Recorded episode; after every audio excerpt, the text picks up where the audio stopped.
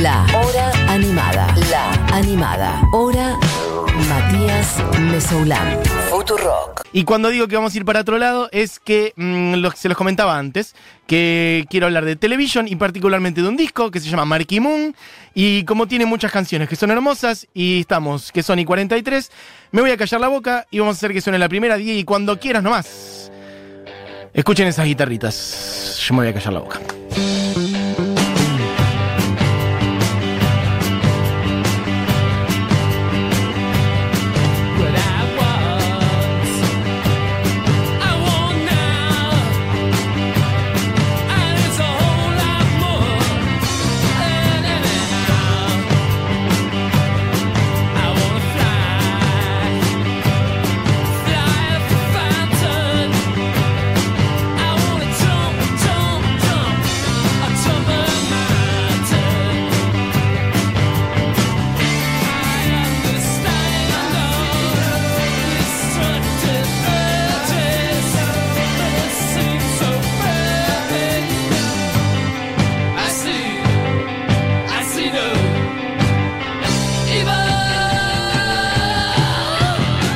Bueno, así arranca este disco que es Marky Moon. Es el disco debut de esta banda llamada Television, que si no tienen ni idea de qué les hablo, bueno, les juro que es una joya. Mm, No sé si una joya... ¿Qué tan oculta? Yo creo que sí. De paso pueden contarme. Pueden tirar idea, pueden tirar mensajes de sí, reconozco a Television o no tengo ni idea de qué estás hablando. Me hace bien, como para tener un radar de, de eso, si estamos sintonizando, o de cuán conocida es esta banda, o cuánto conocen este disco, que como digo yo, para mí es una joya de principio a fin. Es el disco debut de una banda que tiene eh, dos discos de estudio, por lo menos en esa etapa, en los años 70, eh, fines de los años 70, central en la escena bueno, punk y un poquito al, punk y aledaños, ¿no? Y otros sonidos que estaban dando vueltas por ahí en los años 70 en Nueva York, sobre todo en un club que es en el CBGB. Ponemos contexto, en general hemos hablado muchas veces de CBGB eh, y hemos contado muchas historias de ahí, también con Barbie. En general Barbie trae datas de esa época y de, esa, de ese club en particular. ¿Por qué? Porque, por ejemplo, ahí durante mucho tiempo, ¿quiénes tocaron? Bueno, Patti Smith, por ejemplo, tocó Blondie mucho tiempo. Este, mm, bueno, la Velvet Underground era una de las bandas de, ese contexto, digamos, para tener una, para que se hagan una idea de en qué ambiente sonoro, en qué ciudad y en qué época se desarrolló esta banda, mm, sobre todo nacida de dos integrantes que vinieron del interior Estados Unidos, no me acuerdo exactamente de dónde, pero que se mandaron a Nueva York eh, en los 70, iban a la secundaria juntos. Estoy hablando de Tom Verlaine y Richard Hell, que iban juntos a la secundaria, se fueron a Nueva York en plan vamos a ver qué onda, eh, un poco la poesía, un poco la música, etcétera. Y con el pasar de los años, ahí armaron una primera banda, funcionó, se acomodaron, no tanto, pero sí ya a mediados de los años 70, en el año 74, sí se arma ya más este, el plan de que Television toca frecuentemente en el CBGB. Convencieron al dueño de este club, que es como el club de la música punk y de mm, esa vanguardia sonora en Nueva York para eh, ocupar el lugar, eh, creo que la de los domingos, tipo como que estaba vacío o más o menos vacío, la típica, ¿no? En cualquier centro cultural, etcétera, se van armando ciertas rutinas, ciertos espacios que son más codiciados, viernes y sábado, o se arma algún ciclo, la típica, el ciclo de los miércoles, el ciclo de los jueves, bueno, el domingo, mm, y entonces creo que ese día es el que ocuparon durante un tiempo, como que se fueron instalando como una de las bandas como locales en el CBGB, este, en el año 74. Podemos pasar, ay, me da una pena. Escuchemos un poquito más esta canción que se, bueno, está bien, podemos pasar a la siguiente. Entonces son todos temazos igual. La que suena ahora es Friction, un poquito más garallera. Lo que sí, bueno, esto, escuchen eso. El diálogo entre las guitarras, eso es lo que quiero que escuchen.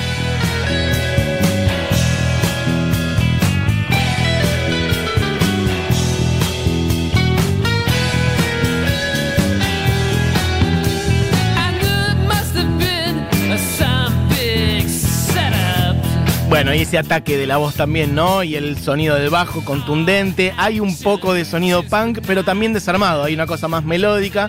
Y sobre todo hay dos guitarras como que se van. A mí me flashea eso. Hay una, una cosa medio. Podríamos decir un poquito de psicodelia también en esas dos guitarras, como persiguiéndose, acomodándose. A veces una tirando cosas más melódicas mientras las otras tira un riff. A veces una tirando un riff mientras las otras hace algo, algo más rítmico. Pero hay en esas dos guitarras una cosa como que entras un poquito en trance, lo que debe haber sido haber visto a Television en vivo, no me lo puedo imaginar. Esas son las guitarras de Tom Verlaine y de Richard Lloyd. Eh, se armó mm, Television como un cuarteto, Richard Hell en bajo al principio, después Fred Smith, quien traía una data más rock and rollera, y Billy Fica en la batería, que también Tom Verlaine y Billy, el batero, traían un poquito de data del jazz, no porque ellos fueran músicos de jazz, sino porque eran entusiastas, les cabía el jazz. Escuchen un poquito esto, esto es pero magnífico.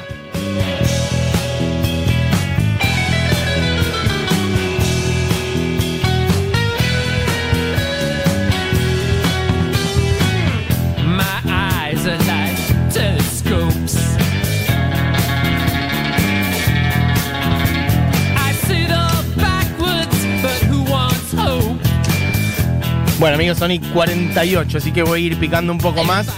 Quiero que pasemos a la canción que le da nombre al disco, que es Marquee Moon, que dura la cantidad de 10 minutos y medio, aprox. Que por ahí mucha gente conoce esta, ese fraseo, ese riff o ese ostinato, como lo quieran llamar. A mí me parecen bellísimos todos estos arreglos de guitarra. Escuchen un poquito.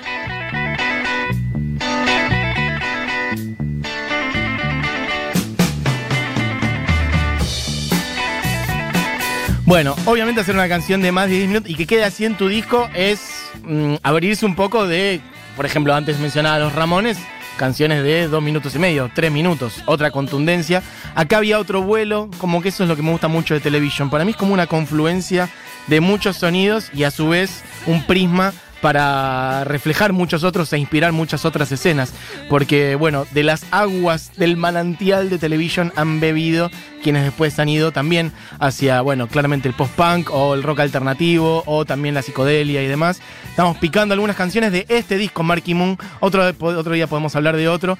Esta canción así de como 10 minutos. Escuchen esto.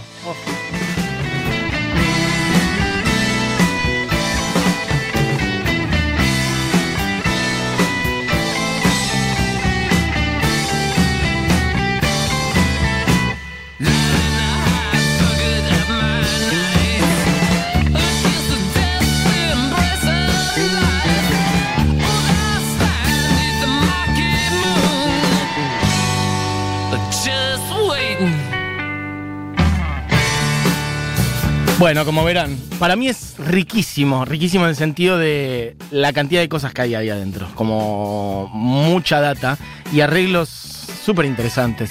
Eh, les decía antes eh, que se metieron a hacer este disco, este es el disco debut y a su vez es la mitad de su discografía, después tienen otro del año siguiente y después tienen un regreso muy posterior, pero es muy distinta ya la historia, ya más en los 90, pero sí quiero concentrarme en esta etapa de estos dos discos, 77 y 78. Este, antes de hacer este disco, habían probado laburar con Brian Eno, que les había producido algunas canciones y de hecho varias de las canciones que están efectivamente en este disco, eh, Marky Moon, que es la que está sonando ahora, Friction, que es la que sonó antes, este, y Venus, que va a sonar después, entre alguna otra más, habían llegado a ser como una maqueta eh, de la producción de Brian Eno, que creo que está dando vueltas por ahí en la internet esos tracks que al final no quedaron porque a ellos no les cabió mucho para dónde iba el sonido que les proponía Brian Eno, entonces terminaron yendo para otro lado.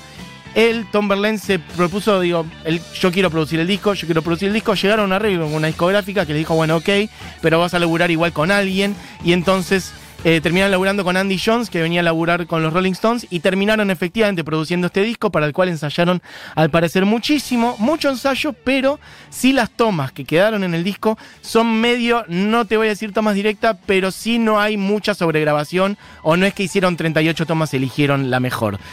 ¿Sí? O sea, ensayaron mucho, pero una vez que fueron al estudio, medio que grabaron eh, bastante directamente. Quiero que escuchemos un poquito Elevation para mostrar algunos colores más de este disco y después sí cerrar con quizá mi canción prefe, aunque es muy difícil para mí elegir una canción de este disco. Bueno, esta es Elevation. Disco que también, bueno, les hablaba antes del contexto, les hablaba de Patti Smith, de Blondie, dando vueltas por ahí. Bueno, la tapa de este disco la hizo Robert Mapplethorpe, quien tiene mucha historia con Patti Smith, historia personal e historia artística. Por decir, hizo la tapa de Horses, de Patti Smith, que había salido el año anterior. No, en el 75 salió Horses de Patti Smith. En el 76 salieron los discos de los Ramones y de Blondie. Y en el 77 salió este, de Marky Moon, como para que tengan un grupito de toda data asociada entre sí. Escuchen un poquito de estos Elevation.